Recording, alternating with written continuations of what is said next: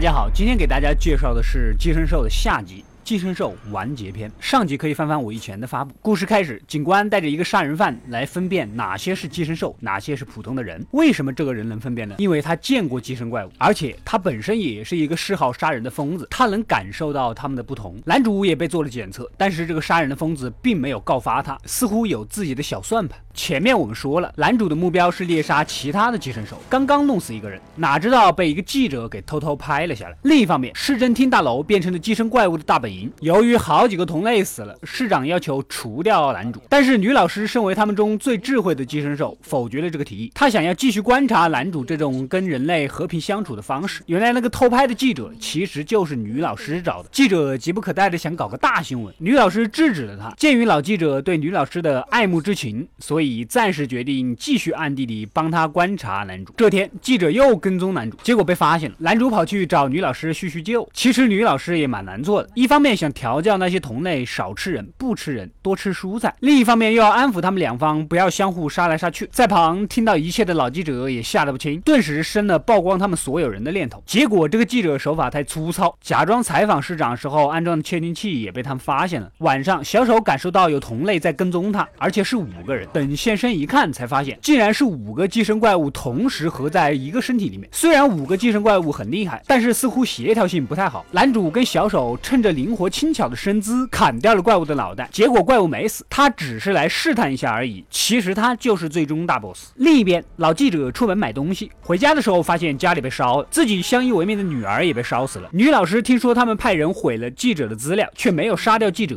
狠狠地训斥了市长这几个家伙。似乎市长萌生了除掉女老师的想法。晚上，三个寄生怪跟女老师约架，本来以为一场世纪大战一触即发，结果女老师一招就一招秒杀了三个同类。连挣扎的机会都没有就倒下了。女老师回到家里，竟然发现自己的孩子被老记者给偷走了。老记者约了警察和女老师来公园见面，他的目的很简单，就是用孩子做要挟，逼迫女老师亮明寄生兽的身份。与此同时，警方正派遣大批的武装警察清扫市政厅，排查所有的寄生兽，用 X 光光检测，只要不符合人体骨骼的，马上就地处决。镜头回到男主这里，男主和女老师也及时赶到公园。男主劝老记者不要对小孩下手。这个时候，警察。也赶到了，老记者正准备将孩子扔下天桥，女老师突然一次将孩子救了回来。其实记者并不是真的想要杀孩子，他就是要逼女老师暴露寄生兽的身份。警察也看到了这一切。另一边，警察为了排除大楼里的残余，带着之前那个肉眼检测寄生兽的杀人疯子，只要他说杀谁就杀谁。黑漆漆一一堆人来到了会议厅，市长只身一人在这里搞百家讲坛，他怒斥了人类对环境的破坏，人类才是地球真正的寄生虫。大队长听他唠唠叨叨的。有点不耐烦，一枪崩死了他，才发现这个市长根本不是寄生兽，他就是个人类而已。这个时候，杀人疯子吓得不要不要的。原来，最终大 boss 出现，自备高强度肉体盾牌，武器对他根本不起作用。回到天桥上，女老师想将孩子交给男主，面对警察的武器，把所有的防御都用在了保护孩子身上，请求男主帮忙抚养这个孩子，最终倒下了。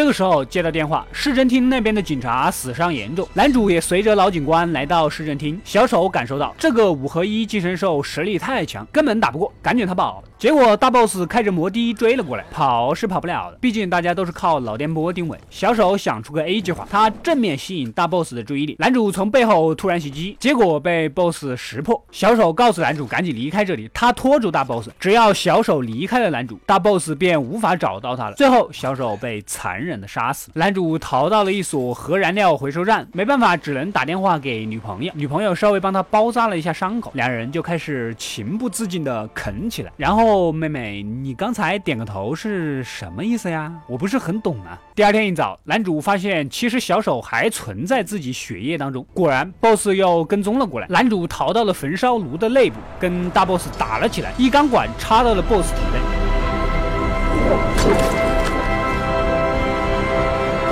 当 BOSS 准备弄死男主的时候，小丑又出现了。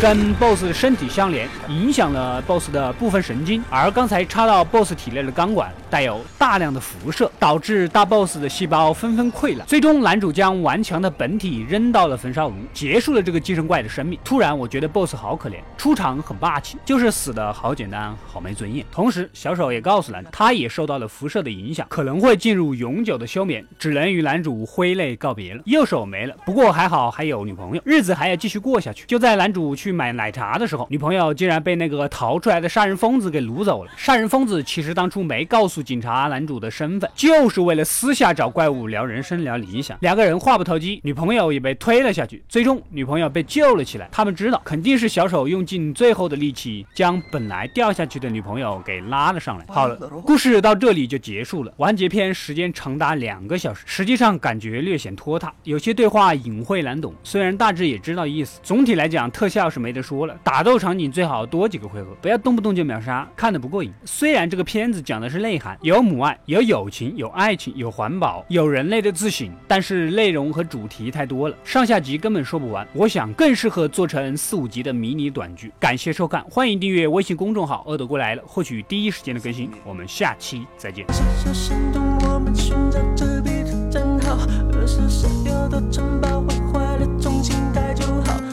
你那件染血不完的空的军外套，却就连祷告